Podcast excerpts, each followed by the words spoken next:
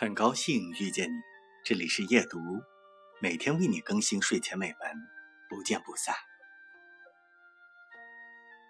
黄昏薄暮时节，天上照例有一抹黑云，那种黑而秀的光景，不免使我想起过去海上的白帆和草地上的黄花，想起种种彩虹和淡色星光，想起灯光下的沉默。继续沉默，想起墙上慢慢的移动那一方斜阳，想起瓦沟中的绿苔和细雨微风中轻轻摇头的狗尾草，想起一堆希望和一点疯狂。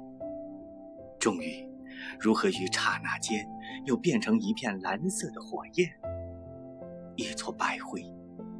这一切如何教育我认识生命最离奇的愈合？与最高尚的意义。当前在云影中，恰恰如过去在海岸边，我获得了我精神上的单独，那个失去了十年的理性，完全回到我身边来了。